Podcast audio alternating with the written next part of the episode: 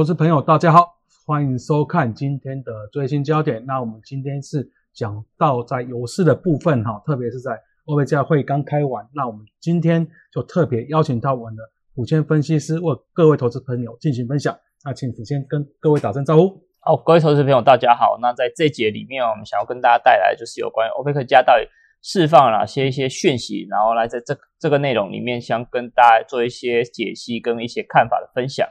好，那我们看到我们报告内容部分呢，那这部分是我们在精简版部分。那我们首先在回顾在轻原油的走势部分呢，其实从去年十月十月以来，其实整个随着整个疫情或是疫苗出现一些进展，整个油价是呈现的明显的反弹状况。当然，我们看到我们在包括在十二月八号啊，去年这边出去的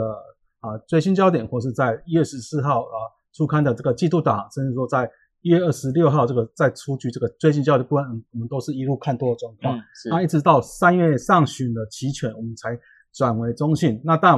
啊，我们看这个场景，其实都在我们的预期的范围之内。即使说三月四号啊，这个报告出去以后又一段的涨幅，但之后目前又压回到一个震荡状况。那我们看到在今天的大纲部分啊啊，会跟各位聊到，首先是在欧加的会议的动向啊，第二部分讲到全球这个油市的供需。那第三部分，特别在美国，我们知道经济点的经济看起来会有可能甚至五 percent、六 percent 一样以上的成长呢啊，整个是在进入旺季之后对油价有什么影响，也会做深入的分析。好，那在最新的欧佩加的会议动向，那请阿虎跟我们介绍一下。好，那我们知道在上礼拜欧佩克加会议召开之后啊，那其实他们初步是同意说，在五到七月份是逐步的做一个增产动作了。那不论是五到六月份的每天三十五万桶的产量增加，或甚至在七月份。增产四十五万桶，所以整体来看，以 OPEC 加来说的话，大概就是这三个月总共会增加大概一百一十万桶的一个情况。那另外一方面，在沙特的部分，因为我们知道它第一季它是自愿性的做一个减产一百万桶，那这个部分可能也会在后续这三个月部分来做一个分阶段的一个撤回，也就是这一百万桶会逐步的做一个增加的一个动作。所以累计来看，其实五到七月份整体来说，OPEC 加预计将会增产大概两百万桶的一个规模。那也是意味说，在去年我们知道 OPEC 加是因为疫情的影响之下减产大概九百七十万桶，那这个部分可能大大概就是缩减四分之一的规模了。那不过我们认为说，后续啊，其实这个部分其实不用太过于担忧，因为其实 OPEC 加的增产其实是想要符合说用油旺季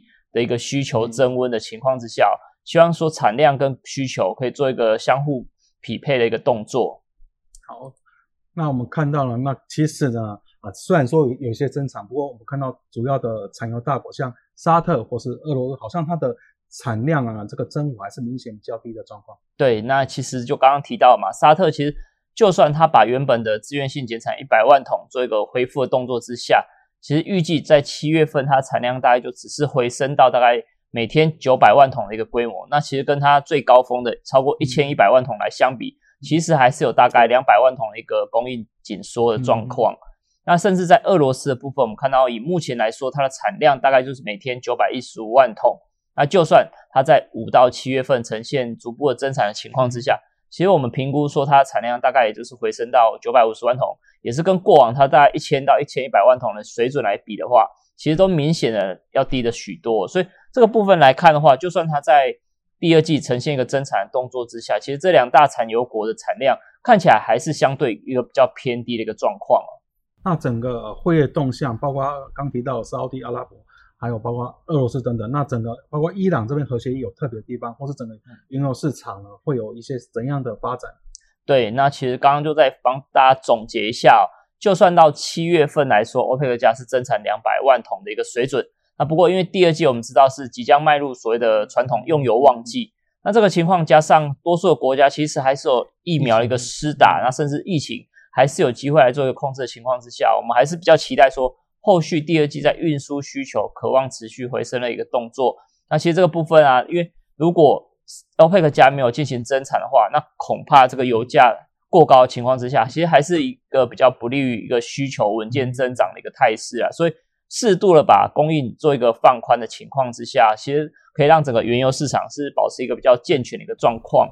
那不过，我们认为说第二季其实比较担心的是在伊朗这个部分，因为我们近期看到说美国其实他们美国政府有机会来跟伊朗做一个坐下来谈判的一个状况，就是在二零一五年川普退出核协议之后，那其实这个情况也导致伊朗的原油产量在当时到现在来说，其实产量是大幅度的减少，现在目前大概就维持每天两百万桶的规模。那其实这个情况之下，市场就担心说，如果伊朗的核协议是谈成之后，那会不会伊朗这个原油产量会重新释放到原油市场之中？因为这个潜在的产量大概就是每天一百五十万桶的规模。那也是我们看到说，油价在供应端产产生一个杂音的一个问题所在哦。那后续就是看美国跟伊朗的谈判进度。那不过我们认为说，其实这个速度可能不会太快啦，最快可能也要等到下半年才会落实。对他们也还没开始谈。对，没错。好，那整个供需状况，那我们知道，啊，但去年全年就是贯穿全年，就是在新冠疫情的部分。那其实呢，虽然说在近期的欧欧洲。地区，或是说在南亚，或是在南美等等啊，相对来说，他们疫情有从南，特别是变种病毒部分。嗯。不过我们看到一些数据，看起来呢，整个呃，以这个人口流动状况，其实并没有在像去年啊，特别在上半年这样的啊，这样叫受到那么明显的冲击。对，没错。那其实这个数据是比较特别一点，是从 Google 那边帮大家做一个统整的哦。那其实这个部分主要是想要跟大家分享说，有关于。疫情造成说像是全球各地的一个人口甚至运输的一个流动的一个数据，那这个数据越低，就代表说其实人口流动的一个状况是不好的。那如果数据是越高，代表说流动的一个状况是比较回温跟复苏的一个情况。那以北美来看的话，比较不好是在加拿大。那美国部分看起来是有回升到负二十七哦，那些跟去年二三月相比，那时候是来到负七十五的一个状况。那明显说。跟去年同期相比是明显好很多。那甚至说，我们看到第一季有所谓的疫情重燃的一个欧洲，现在有部分国家我们也是听到说它有进行封城的状态。那不过实际上，如果从人口流动的一个情况来看的话，看起来普遍大概就是在负二十到负五十之间。那比较不好流动性不好的地方就是在英国。那我们知道英国一些封城的状况是比较严重一点。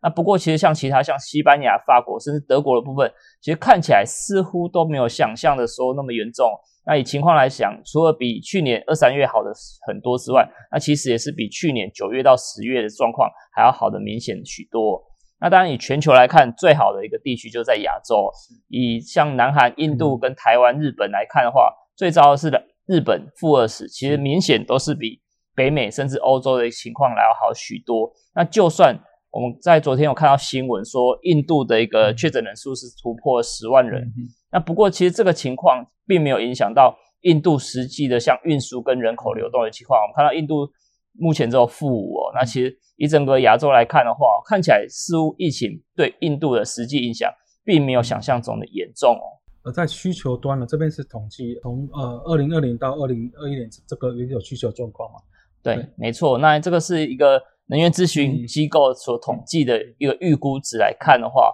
那如果他认为说疫情比较有疑虑的情况之下，是我们看到这个图的一个紫色线是小幅度的一个比较下修的一个状况。那不过以平稳的一个状态来讲，就是绿色这条线哦。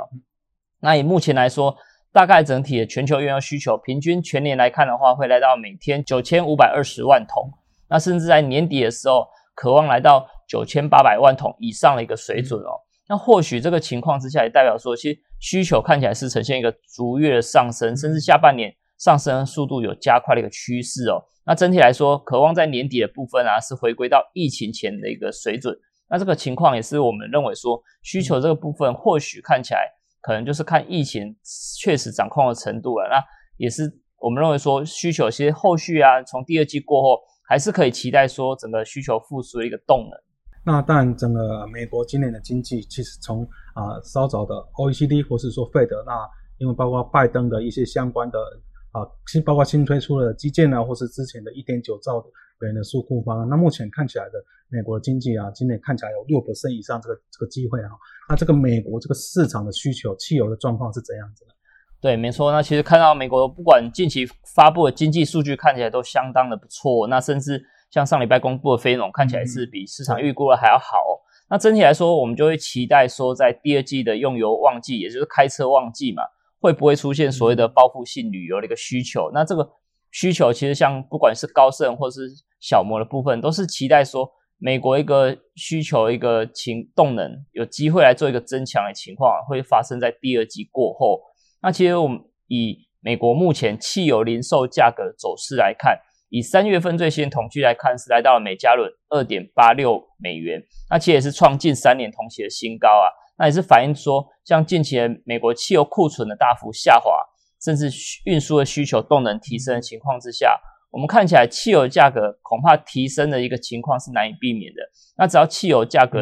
提升跟需求的提升之下，势必带动像是炼油厂的需求跟美国原油原油需求的一个情况。那整体来说，在五月份过后，或许这个这个动能将渴望提升更多油价一个上上涨的一个力道。那在汽油库存啊，特别之前德州大学有没有有没有什么样的特别的影响？对，那其实大雪很明显影响到左边那张图，我们带各位看到，以不管是汽油跟六分油的库存，在二月份的时候受到大雪影响嘛，嗯，很明显的库存就是往下掉的一个状况，甚至以汽油来看，已经掉到五年区间的一个下缘之下，哦那反映说现在以美国来说，汽油库存确实是一个偏低的状态，那甚至它的偏低的水准是比六分油还要来的明显哦。那尤其我们刚刚有提到说，五月份是进入所谓的用油旺季的一个期间，那加上美国如果疫情是有效的控制的情况之下，我们相信它的一个汽油需求将渴望获得一个比较大幅度的提升。那只要库存持续一个偏低的情况，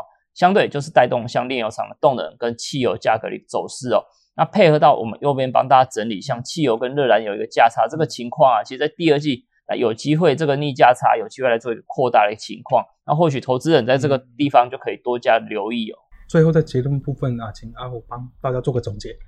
好，那整体总结来说的话，其实我们认为说，欧佩克家在上礼拜的会议虽然说它进行增产，那不过其实幅度是比预期还要来小。那其实它的力道相对来说，增产力道是比较温和一点。那我们认为说，它主要就是希望可以应付第二季的一个传统需求旺季，来做一个开跑的动作。那目前来说，就算疫疫情看起来还没有确实控制，那不过其实对全球像是人口跟运输的流动的限制，其实很明显不像二零二零年来的严重了。那或许这个部分我们就可以期待在第二季过后一个需求回温的一个效益。那当然我们还是要提醒说一个风险呢，就是在伊朗的部分，到底后续美国跟伊朗的一个谈判情况啊，会不会对供应端来造成一个影响？那甚至像一个。汽油的库存啊偏低的情况之下，我们认为说，不管像汽油期货跟原油期货，其实相对来说还是渴望做一个受惠的一个动作。所以整体来说，我们认为说，甚至四五月份啊，像炼油厂如果产能有个比较明显